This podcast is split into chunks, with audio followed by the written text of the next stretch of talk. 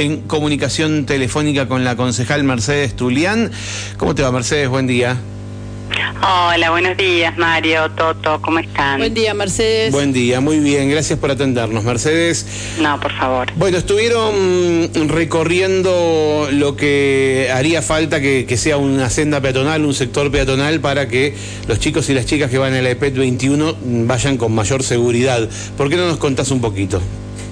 Sí, eh, un poco haciéndonos eco y también eh, un reclamo que hicimos ya desde, desde el año pasado, desde la Comisión de Educación, se lo hizo, pues, se, ha enviado de la Comisión de Educación también notas pertinentes con respecto a este tema, que sabemos que estaba pendiente desde la inauguración. Eh, de hecho, el intendente mismo cuando estuvo en la Comisión de Educación también se lo recordamos. pero bueno, hemos llegado al 4 de febrero a la nota que entregaron los padres por supuesto por la preocupación que tienen porque no se ha avanzado en, las necesidades básicas para el cuidado de la llegada de los alumnos al EPET. Eh, son varios puntos que estuvimos observando junto con el ingeniero Comezaña, junto con dos madres que, que estaban, eh, que se pusieron también a hacer esta nota, que entregaban esta nota, eh, Gabriela Neisen y, Roberta Pisano, que me, acompañaron también y me agregaron y me contaron las experiencias, ¿no? De cada una y cómo lo viven y la preocupación que tienen, ¿no? porque uno puede vivir la preocupación desde un punto de vista, bueno, o como concejal, pero mucho mejor cuando eh, la verdad te lo transmiten los padres porque estamos pasando ya hace un año una, un, por un tema de un reclamo de escuelas seguras y esto es parte de pedir las escuelas seguras. El trayecto que, nos marcaba ayer, por ejemplo, Martín Comezaña de, de la Perito Moreno, la subida al cementerio, realmente es bastante peligrosa con el, el ensamble con la Ruta 48. Hay un montón de retamas eh, que no dejan ver curva, una curva cerrada, de hecho de la 48 a la Pedro Moreno cerrada, por más rotonda que haya, el que viene de la 48 no, si no hay nadie en la rotonda no frena, de hecho nosotros lo constatamos porque nos pusimos como los, los alumnos de dos en dos, porque van caminando de compañeros o van cargados con la valijita y, y la verdad que nos dimos cuenta que esto es un trabajo que tranquilamente lo podría hacer la municipalidad. Se tendría que haber hecho hace tiempo. Eh, está bien, pasó un año de pandemia, los chicos cursaron virtualmente, había que atender otros temas. El año pasado ya se tendría que haber hecho. El año pasado ya se había reclamado desde, desde el Consejo y había que poner en ejecución estos este tipo de trabajo. Sin contar, por supuesto, todo lo que compete a lo reclamado y lo prometido desde la inauguración del PET 21, eh, que el asfalto hasta la escuela, las luminarias, eh, también la, una, una bicicenda, una senda peatonal, eh, la cartelería, una ramblita. A ver, hay tantas cosas y ha pasado dos años y así, pero si se pudieron hacer otras, esta realmente también. de hecho, y perdóname que me extienda en en mi alocución. No hay problema. Eh, me, llamó la atención porque estaba revisando el discurso de apertura del intendente del año pasado, la apertura del Consejo de Sesiones, y había un punto que dice eh, bicisendas en gestión, dice en gestión, o sea que ya estaban en gestión, de vialidad nacional, bicisenda ruta 48. La ruta 48 es una ruta provincial. Sí. Sí. Entonces, no sé por qué eh, en gestión, tal vez por eso no se puede avanzar, porque la ruta nacional no es ruta nacional, es ruta provincial. Eh, y además, evidentemente, algo en la gestión pasó le, avisaron tarde que no que no corresponde eh, que es ruta provincial y, por eso no se avanzó en la decisión después ya hoy ya parece que me llegaron me llegó que iban a comenzar eh, con las obras. Buenísimo realmente si comienza con las obras buenísimo porque tenemos que estar listos porque ya los chicos empezaron a, a ir a la escuela están rindiendo lo que es la continuidad del POEC y es un peligro. Hemos observado millones de situaciones que presentan eh, esta peligrosidad con respecto al peatón que es el alumno. Millones, desde las curvas, los guardarrayos eh, caídos, porque obviamente alguien se los llevó, no hay señalización, las luminarias, hay dos luminarias rotas en la entrada, la EPET está entre dos curvas, no hay ningún cartel que diga de reducción de velocidad. A ver, eh, la verdad es que es que a mí en lo particular me apena porque no es que se reclamó, no es que el 4 de febrero fueron eh, sobre esta situación, sino que antes, y de hecho fíjate, te acabo de leer parte de lo, expuesto en el discurso de aperturas del año pasado, eh, estaban al tanto. Entonces, eh, ayer cuando estuve hablando con estas madres, les pregunté si, si habían tenido una respuesta. Estamos a 23 eh, y no habían tenido respuesta alguna. Eh, la verdad que, que, a mí eh, me, preocupa, me preocupa muchísimo que hoy nos tengamos que preocupar por la seguridad de nuestros hijos para ir a la escuela. siempre teníamos siempre la preocupación era uy bueno los paros el tema de las burbujas el año pasado pero ya tener que preocuparnos por la seguridad, señores, me parece que falta planificación, falta antelación, faltan tantas cosas y el foco no está puesto ahí, sigue sin ponerse ahí. Mercedes, eh, em, ¿hay, ustedes, digamos, tienen la idea de presentar algún proyecto para, con todo esto que vos decís que hay que hacer? Porque hay que hacer veredas, hay que, digamos, hay que hacer muchas cosas y no es solo el pedacito eh, de, la ruta, digamos, eh, que va hacia la escuela, sino también lo que tiene que ver con la ruta, la, ruta alternativa norte y bueno, la, la Perito Moreno y toda esa parte. Totalmente. O sea, sí, estamos preparando un informe para, para entregarle al intendente. Va a ser un informe que en realidad eh, es una cuestión más de, formalidad, porque no queremos que este tema se pierda. Y encantada de la vida, si quieren, los vuelvo a acompañar a, la gente de la municipalidad para que podamos ver junto con los padres que entregaron la nota y, poder sacar eh, más conclusiones de cosas que se tienen que hacer, que se pueden hacer y que son realmente eh, fáciles e, y, de manera inmediata. Se pueden realizar de manera inmediata. Todo el raleo de las retamas que están al costado de la subida del Apelito Moreno se puede hacer eh, si tuvimos pinturas para pintar esa bicicenda preciosa que está en la ruta, en la subida de los Andes, bueno, seguramente habrá quedado pintura como para demarcar la, una, una, una senda, una vía para la para peatonal. Estoy ya, te digo, ah, diciendo cosas como atando con el hambre, pero porque eh, los chicos comienzan ya las clases, ya las clases.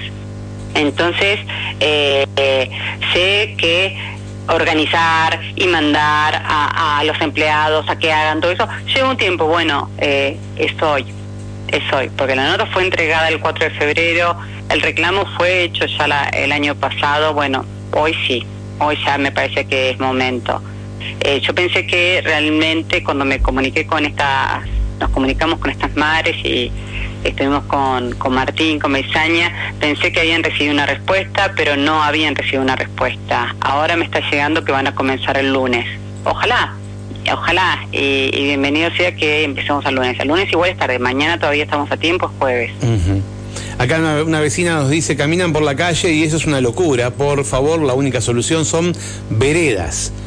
Eh, Exactamente. son veredas. Eh, a ver, todos caminamos en algún momento la, porque somos muy deportistas, muchos, entonces todos caminamos y muchos van al Patagonia Ram y saben que hay que cortar las calles porque no van por las veredas, van por las no calles. Hay no hay vereda, no hay vereda, o sea, hay que hacer la vereda y para ello, para ello hay que hacer un trabajo de eh, sacar reta más limpieza, limpieza, limpieza y hacerlo es una cuestión de voluntad política, es el cuidado de nuestros niños, no queremos lamentarnos, a nadie quiere lamentarse.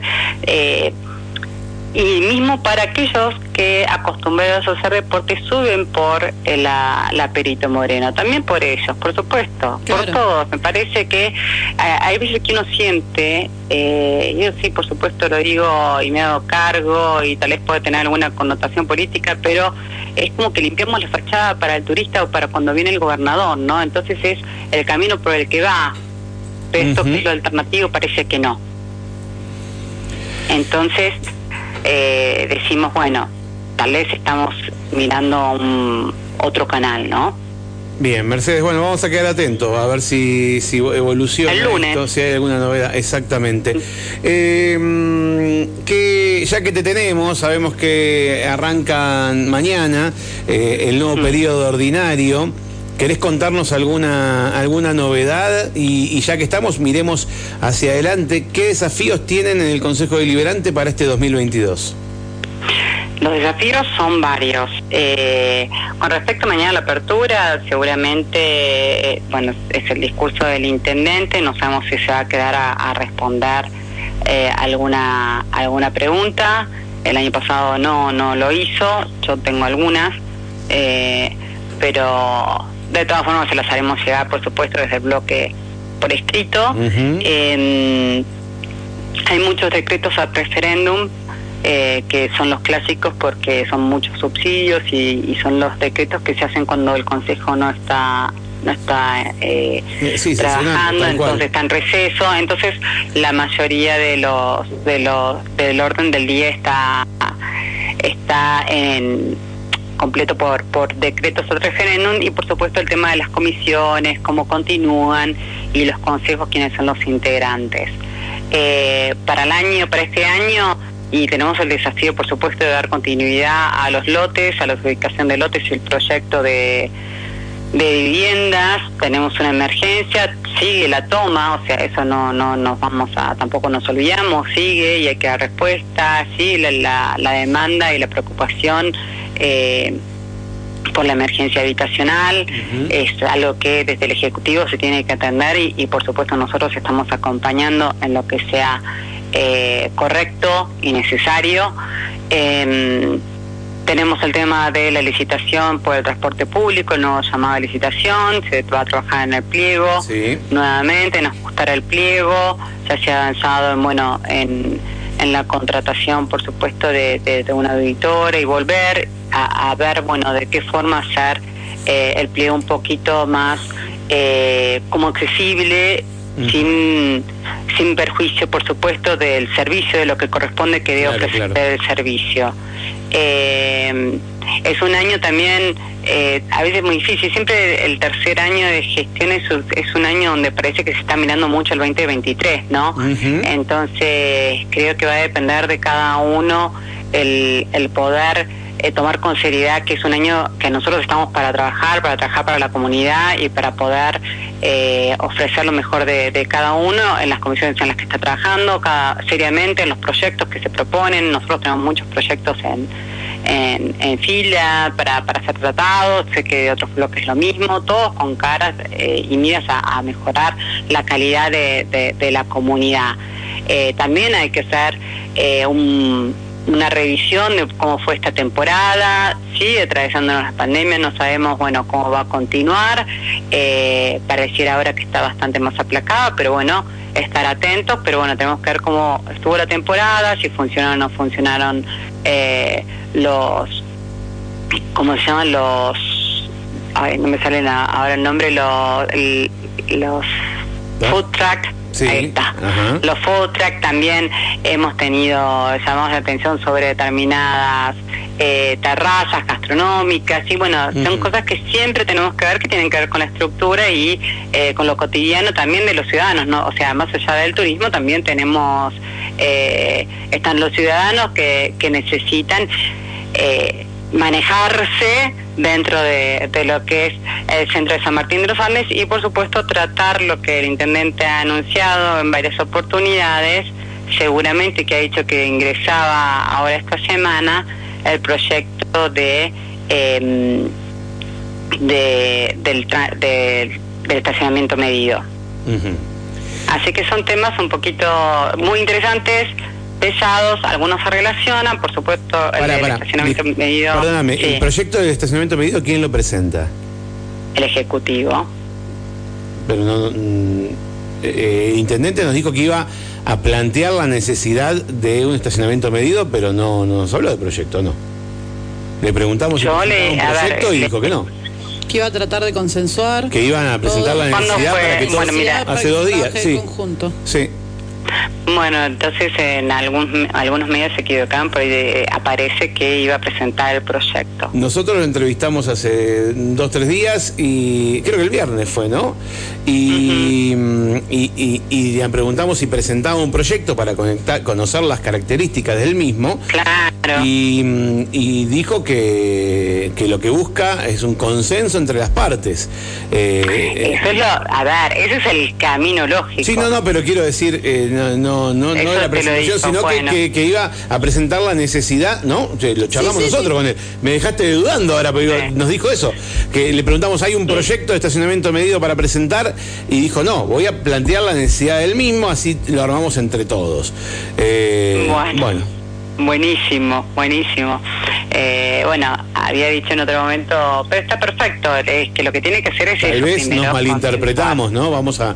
Yo voy a escuchar la nota de vuelta por las dudas. Sí. Voy a escuchar, voy a buscar esa parte de no, no, lo leí, no lo leí en tu medio, no lo leí en tu medio, lo leí en otro. Eh, yo no estuve esta semana eh, por unas cuestiones personales, pero sí estuve atenta y leí, estoy en contacto con mis compañeros concejales. sí, sí, sí. Eh, pero lo lógico es que en realidad, eh, y lo correcto, es que se plantee en el Consejo antes de presentar un proyecto. Em, Mercedes, antes de dejarte, recién nombraste las elecciones del año que viene, definitivamente, nos guste o no, digo, hay que hablar de esto, eh, más allá de que de las prioridades que tiene el pueblo, este año van a tener que van a tener que definir quién será él o la candidata candidato intendente para San Martín de los Andes. Me imagino que están trabajando en eso también.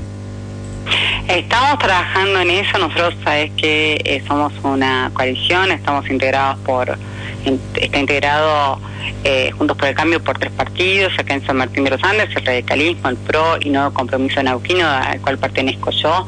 Em, y por supuesto estamos organizándonos, nos interesa mucho también, más allá del candidato o la candidata, eh, el trabajar con equipos técnicos serios para que no sea, la verdad, eh, pongo un candidato o porque los índices, los números nos pueden dar, no nos, nos favorecen, no, me parece que tiene que, al candidato por supuesto tiene que acompañarlo un plan serio de, gestión, y no de gestión de un año, sino de gestión de cuatro años, y teniendo en cuenta también, por supuesto, contingencias.